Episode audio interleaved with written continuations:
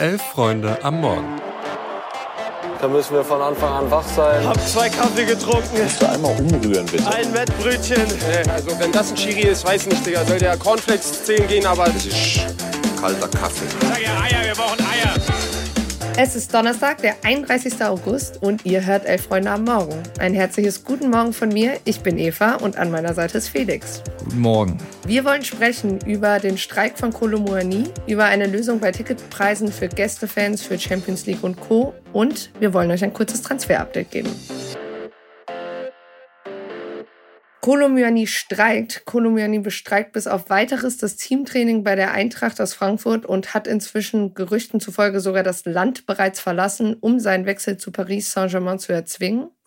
Der Stürmer nahm am Mittwoch nicht am Abschlusstraining vor dem wichtigen Spiel in der Conference League Quali teil und hat eben auch den Verantwortlichen mitgeteilt, dass er das eben tue, um seine Wechselabsichten zu einem anderen Verein zu unterstreichen.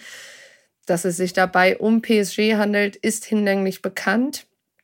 Die Eintracht hat sich auch dazu geäußert und hat gesagt, dass er beim Rückspiel heute Abend gegen Levski Sofia nicht teilnehmen wird. Markus Köscher hat dazu gesagt, dass sie Rondol anders kennengelernt haben und um seinen eigentlichen Charakter wissen. Und er hat eben auch gesagt, dass es nichts an der Verhandlungsposition der Eintracht verändern wird. Laut Florian Plettenberg soll Myani sogar schon mit seiner Familie in Paris sein und auf eine Einigung zwischen den Teams hoffen. Felix, was meinst du zum Streik? Verbaut sich Myani dabei seinen Status bei der Eintracht oder ist so ein Streik durch Dembele und Co. inzwischen einfach Normalität? Ja, puh, also Streiks, um Transfers zu erzwingen, jetzt als Normalität abzutun, damit tue ich mich noch ein bisschen schwer, vor allem weil bei Myani ja, wie du es schon angesprochen hast, in den letzten Monaten vor allem ständig sein Charakter betont wurde und so ein bisschen überrascht mich die Vehemenz, mit dem der Wechsel jetzt vorangetrieben wird, schon. Aber generell kommt es natürlich alles andere als überraschend, dass er jetzt geht. Myani ist ablösefrei gekommen. Es war von Anfang an klar, dass er zur Eintracht geht um dort den nächsten Schritt zu machen. Das hat er auch getan. Die Eintracht hat ihm auch das perfekte Umfeld dafür gegeben. Er fühlt sich es fühlt sich irgendwie so ein bisschen bitter an, dass es jetzt direkt vor dem Quali-Spiel ist, aber zusätzlich ist es auch einfach bitter, dass das Quali-Spiel schon einen Tag vor dem Transferschluss stattfindet und überall noch viel los ist. Die Teams stehen ja einfach bei sehr, sehr vielen Teams noch nicht komplett fest. Wir haben aber jemanden gefragt, der noch deutlich tiefer in der Materie drin ist. Anton Weil, der ist Schauspieler, Musiker, hat am letzten Freitag übrigens auch einen neuen Song Release. Du heißt der, da könnt ihr gerne mal reinhören. Und ist zudem großer Eintracht-Fan. Äh, einige von euch kennen ihn vielleicht durch seinen legendären Sevilla-Trip zum Europa League-Endspiel. Und der erzählt uns jetzt nochmal aus seiner Sicht, wie er die ganze Sache einordnet. Hi, mein Lieber. Ähm, ja, bezüglich des Streiks von Rondal Kolomyani. Ähm, wo ich ja nicht mal von Streik sprechen würde. Das hat dann, glaube ich, doch eine politische andere Dimension. Ähm, aber vielleicht reden wir von Vertragsbruch, den der Junge da begeht. Ähm, ja, ich finde es natürlich kacke, ähm, aber auch nicht so krass wild. Also es ist natürlich eine Unsitte geworden, aber ich weiß gar nicht, ich glaube irgendwie, das gab es auch schon in den 90ern bei Gladbach. Hat sich da nicht auch schon mal jemand weggestreikt? Ähm, aber äh, in diesem Falle, ich weiß nicht, eventuell schütze ich mich einfach, dass es mich emotional nicht mehr so mitnimmt, aber irgendwie habe ich es schon kommen sehen. Auch das erste Angebot, was so viel zu gering war von PSG. Ähm, ja, und irgendwie, es, es, wirkt schon alles sehr lanciert. Und dann der Berater, man weiß ja irgendwie, der war ja auch bei Dembele schon äh, mit der Nummer dabei. Von daher mh, mm, ist es jetzt eben so, ab Freitag wird man wissen, ob er noch bei uns ist. Ich finde es gut, dass Krösche da zumindest den Anschein macht, stabil zu bleiben und sagt 100 oder halt nicht. Und dann, denke ich, hat man ja bei Kostic gesehen, dass Eintracht Frankfurt sehr gut da drin ist, auch Spieler wieder einzugliedern. Und wenn er sich dann nächstes Jahr mit dem Pokal verabschiedet, dann ist doch alles wieder so, wie wir es kennen und uns wünschen.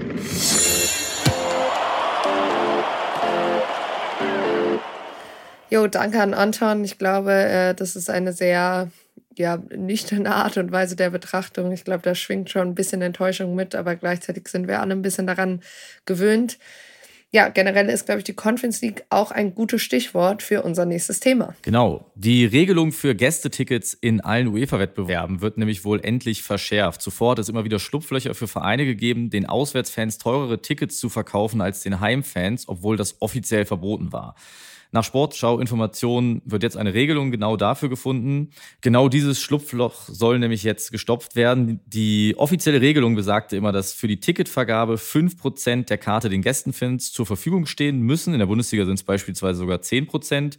Die Preisobergrenze für Gästefans betrug 70 Euro in der Champions League, 45 in der Euroleague und 35 Euro in der Conference League. Die Ticketspreise für Gästefans dürfen zudem, und das ist der eigentlich entscheidende Punkt, die Preise der Karten für Heimfans in einer vergleichbaren Kategorie nicht übersteigen. Den Vereinen war das in der Vergangenheit aber relativ egal und die haben die Regeln dann immer oft ausgetrickst, indem sie beispielsweise Rabatte oder Ermäßigungen angeboten haben für Heimfans, wenn sie ein Paket für mehrere Spieler gekauft haben. Die Preisobergrenze in der Conference League wird zudem äh, noch gedeckelt und gesunken von 35 auf 25 Euro, weil der Hintergrund ist, dass in keinem Spiel die günstigste Karte teurer sein soll als die günstigste Karte im Finale. Eva, das klingt ja jetzt erstmal so, als wenn das von UEFA mal eine Aktion ist, die den Fans richtig zugutekommt. Oder wie siehst du das? Ja, definitiv. Gleichzeitig muss man natürlich sagen, dass es auch endlich Zeit wurde, dass sich da was tut. Also die, die Fanproteste in den letzten Jahren sind ja auch immer mehr geworden. Hinterher war es ja auch so, dass ähm, zum Teil die Vereine den Gästefans was zurückzahlen sollten. Die UEFA hat auch immer mal wieder angekündigt, dass da, dass da was passieren soll. Zum Teil hat diese Differenz von 30 Euro zum Beispiel, aber nie den Weg zu den Gästefans zurückgefunden. Und das kann natürlich nicht sein. Es zeigt eben auch, wie wichtig es ist, dass die UEFA jetzt mit äh, den Fan Supporters Europe, also kurz FSI, zusammenarbeitet seit offiziell zwei Monaten, die eben auch für sowas sorgen, die mit dem Komitee bei der UEFA jetzt sitzen und bestimmte Themen einfach mitdiskutieren. Es kann ja, also ich meine, wir wissen alle, wie, wie es in letzter Zeit auch mit den Gästefans in UEFA-Wettbewerben so, so abging. Mhm. Also, dass zum Teil Gästefans komplett ausgeschlossen wurden. Also, ich glaube, sowieso hat die UEFA da noch einiges aufzuholen, was der Umgang mit Gästefans betrifft. Und die, ja, man kennt es ja von den Bayern zum Beispiel, die da auch große Proteste gemacht haben, wo man hinterher mehr Strafen zahlen musste für, weiß ich nicht, irgendwelche Klebe, Aufschriften auf irgendwelchen Glaswänden oder Kunststoffwänden etc., die dann zu Protest Geldscheine wurden da auch mal geworfen. Genau, genau. Und ich glaube, dass es dahingehend schon wichtig ist, sich von Fernnähe sprechen. Das finde ich immer so schwierig, wenn es vorher einfach so eine heftige Diskrepanz gab, was, also was man halt durchgelassen hat und wo oft, also dafür, dass die UEFA so eine große Sportorganisation ist, ähm, war das für mich schon sehr, sehr unprofessionell. Also eher ein Schritt in Richtung Normalität. Wir bleiben aber beim Thema Ticketing und bringen euch jetzt noch auf den neuesten Stand, wer sein Ticket fürs Transferkarussell gelöst hat. Genau, unser Transfer-Update. Das Transferfenster schließt ja bekanntermaßen morgen um 18 Uhr in Deutschland und wir wollen euch da schnell die neuesten Updates geben. Wir versprechen, ohne merkwürdige Vorstellungsvideos und Co. Wir fangen an mit Union Berlin. Die geben nämlich ausnahmsweise mal einen Spieler ab. Jordan wechselt von Union Berlin zu Borussia Mönchengladbach. Ein Jahr Leihe und Kaufoption laut Pletti um die 5 Millionen. Ein Doppeltransfer scheint sich bei der TSG 1899 Hoffenheim noch anzubahnen. Mit Mergin Berischer wechselt ein weiterer Stürmer für 15 Millionen Euro zur TSG. Das ist schon fix. Und spannend an der Geschichte ist vor allem, dass Roger Wittmanns Agentur Rogon, äh, die gilt als großer Freund Hobbs und hat jetzt zum erneuten Male die Finger im Spiel, wenn die TSG einen Spieler über 10 Millionen Euro verpflichtet. Gleichzeitig scheint der Wechsel von Anton Stach von Mainz ebenfalls zu den Hoffenheimern auch voranzugehen. Und dann machen wir weiter mit Wolfsburg. Die stehen nämlich laut Fabrizio Romano kurz vor der Verpflichtung von Stürmer Amin Sarr von Olympique Lyon. Der 22-Jährige soll zwar ohne verpflichtende Kaufoption verliehen werden, aber es soll wohl die Möglichkeit bestehen, dass Sarr im Sommer für einen zweistelligen Betrag dauerhaft nach Wolfsburg wechselt. Damit ist aber auch der Wechsel von Sidney van Hooydonk endgültig vom Tisch. Und Schalke 04 verpflichtet nach Thomas Kallas für die Defensive nun auch Derry Murkin von FC Wollendam aus den Niederlanden. Laut Watz zahlt man eine Million Euro Ablöse und der zweite defensive Zugang in den letzten Tagen ist nach acht Gegentoren aus den ersten drei Spielen sicherlich keine ganz schlechte Idee. Ja, und von Schalke zur Champions League, äh, da findet nämlich heute Abend ab 18 Uhr deutscher Zeit die Auslosung statt und zwar in Monaco. Das Finale wird ja in Wembley stattfinden. 32 Teams, vier Töpfe, A8 Teams. Die deutschen Teams sind in den folgenden Töpfen: Bayern in Top 1, Dortmund in Top 2 und Union Berlin in Top 4. Die ersten Partien finden am 19. und 20. September statt. Und ähm, was man noch wissen muss, ist natürlich, dass keine gleichen Nationen in der Gruppenphase zusammengelost werden. Mehr möchte ich da auch nicht ins Detail gehen, weil ich sage ehrlich, das ist mir ein bisschen zu viel Mathe. Da gibt es bessere ExpertInnen als mich. Und dann gibt es aber heute ja auch noch Spiele. Und zwar, wir haben schon angesprochen, Europa- und Conference League-Qualifikation. Unter anderem muss ja die Eintracht aus Frankfurt gegen Levski Sofia nochmal ran. Wer sonst Bock auf richtig guten Fußball hat, kann sich auch Altlinike gegen Rot-Weiß Erfurt angucken.